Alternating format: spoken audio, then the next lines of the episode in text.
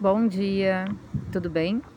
Hoje eu quero começar com um trecho adaptado do artigo original da Natasha Meyers. Precisamos lembrar que estamos vivendo sobre um feitiço. E esse feitiço está destruindo nossos mundos. Está na hora de lançar outro feitiço, de evocar outros mundos à assistência, de conjurar outros mundos dentro deste. Olhando para os últimos 500 anos de esforços para impor a independência do homem ocidental em relação à natureza, o seu poder sobre ela, fica claro que nunca se deveria confiar em nós para agirmos sozinhos. O pensamento antropocênico é tão obcecado com a independência do homem, com a ação e autonomia unilaterais, que ele se esquece que existem outras forças e poderes entre nós, inclusive aqueles com habilidades significativamente melhores no âmbito da fabricação de mundos e mudanças de nível planetário.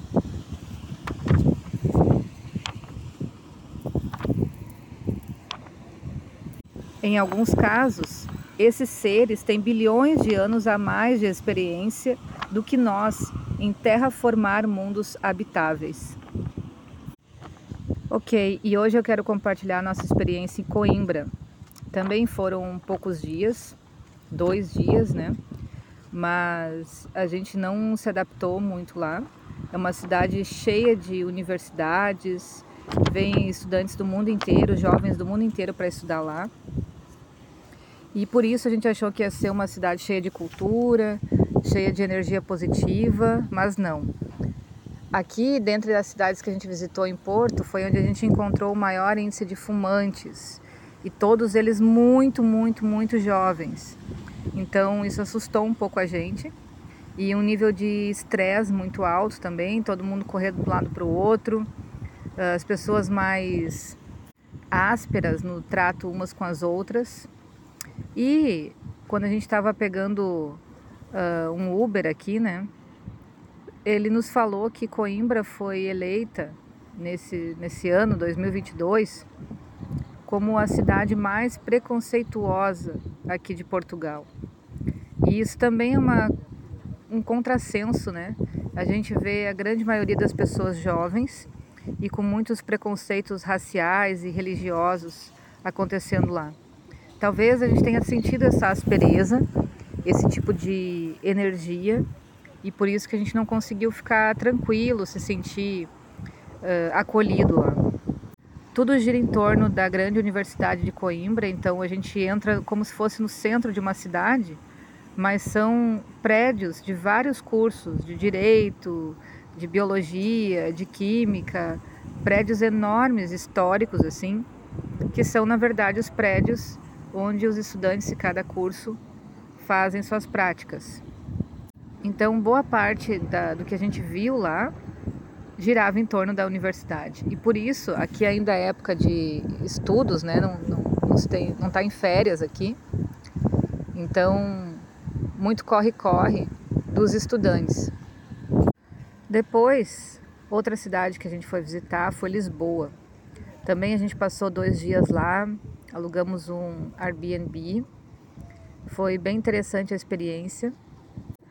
E a gente estava às margens do rio Tejo, numa vista do apartamento exuberante. Lá a gente viu muita expressão cultural, gente de todas as idades. A gente visitou o Cais do Sodré, que foi o meu lugar favorito. Visitou. A gente foi na Torre de Belém também.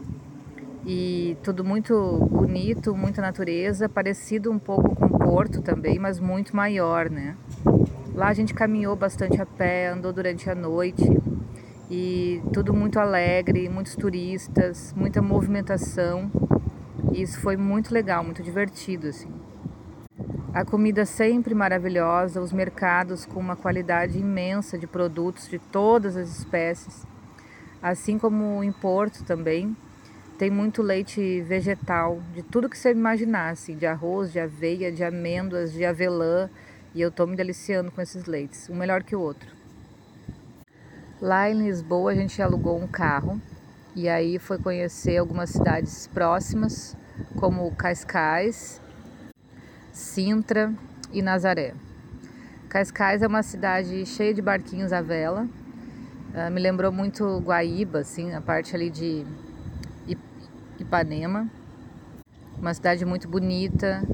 Uh, a maioria das pessoas que a gente viu são pessoas mais velhas, parece que já estão já são aposentados vivendo ali, sabe? Uma qualidade de vida muito boa. Cidade pequenininha. Sintra a gente visitou os castelos lá e que caminha muito, sobe um morro muito alto e anda na, nas muralhas dos castelos. Isso foi bonito, mas foi bem cansativo por causa do frio, né? Muito vento lá no alto. E aí depois a gente chegou em Nazaré.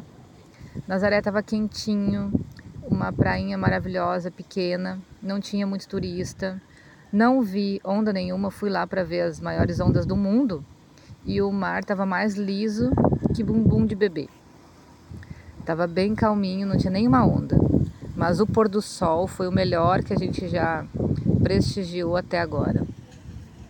Infelizmente não sei quando que vão acontecer as ondas grandes lá, não peguei essa essa informação, né? Achei que acontecia o tempo todo, mas pelo visto não. Uh, lá a gente encontrou bastante indianos também, morando, trabalhando lá. Gente visitou o restaurante de um deles e que foi muito bem atendido, gente muito querida, assim, muito legal. E lá também ia ser um lugar que eu ia gostar muito de morar. Não tem praticamente nada do que uma cidade grande tem, tem muita, muito silêncio, Uh, e é um desbunde da paisagem assim daquele mar que é impagável, vale muito a pena conhecer. E depois a gente está embebecido com tanta beleza natural, com tanta vida boa acontecendo, a gente pegou um avião e foi parar em Paris, porque a gente queria comemorar o aniversário da minha mãe em Paris. E eu nunca tive uma experiência tão ruim na minha vida como naquela cidade. Aquilo é horrível, as pessoas são péssimas. Entre parênteses, é a minha visão ou a visão de cinco pessoas né, que estiveram lá. Mas não significa que isso seja uma verdade. Mas sim, eles tratam as pessoas, os turistas principalmente, muito mal, são muito grosseiros e fazem questão de serem grosseiros. A gente tenta se comunicar em francês, ninguém fala francês. Aí no, no auge do desespero a gente tenta se comunicar em inglês e eles têm a capacidade de dizer que não falam inglês, sendo que a gente vê eles falando inglês naturalmente também no, no dia a dia deles, né? Só que com o turista eles se recusam a falar. A Torre Eiffel uh, foi péssima, só tinha uma, uma torre, não tem gramado, não tem nada daquilo que a gente vê no Google Fotos, por exemplo, né? E a gente ficou muito decepcionado. Muita sujeira, muito cocô de cachorro, muita gente fumando, muita madame que parece que está em outro planeta andando com seus cachorrinhos cagando pela cidade, assim. E é uma coisa bizarra. As pessoas têm aquela vibe de trabalhar 24 horas por dia. É muita correria, achei muito parecido com o São Paulo também, assim. E não olham para os lados, não apreciam as coisas. Eu vi muita arte de rua lá também, mas poucos poucas pessoas prestigiando, né? Como a gente vê em Portugal, por exemplo. A gente ficou dois dias lá e eu acho que foi tempo demais. Poderia ter ficado só uma tarde, talvez não teria colhido tantas coisas negativas. O bom é que não choveu enquanto a gente estava lá, porque dizem que chove bastante. Tava bem frio, sim, e até deu uns raiozinhos de sol assim. Mas se a gente olhar as fotos, foram as fotos mais cinzas que a gente tirou. Não tinha nada de luz como tem em Portugal. E enquanto a gente estava em Paris, tudo que a gente mais queria era voltar para o Porto. Tava morrendo de saudade. E aí a gente saiu de Paris, voltou direto para Porto. E graças a Deus a gente chegou em casa bem tarde da noite, assim, no outro dia amanhecer e ver aquele sol, poder caminhar na beira do mar de novo, comer as comidinhas que a gente já está se adaptando aqui, são maravilhosas, tomar um café da manhã decente. E isso vai moldando também cada vez mais o nosso processo de autoconhecimento, né? Tem pessoas que gostam, tem amigos nossos que disseram que gostam muito de Paris. Uh, a gente gostou muito da, da paz e da calmaria aqui do Porto. Então até isso, até visitar esses lugares e ver como que você se sente, como teu coração fica, ajuda a saber mais sobre você também. Então quando a gente vai escolher um lugar, Eu vejo pessoas que escolhem qualquer lugar como se todos fossem iguais e não, não percebem o tanto que aquele ambiente influencia negativa ou positivamente o seu bem-estar, né? O seu dia a dia enquanto está vivendo ali. Então, quanto mais a gente sabe qual é o nosso lugar, qual é o estilo de vida que a gente quer ter, mais a gente consegue ter um objetivo, escolher para ficar bem e saudável.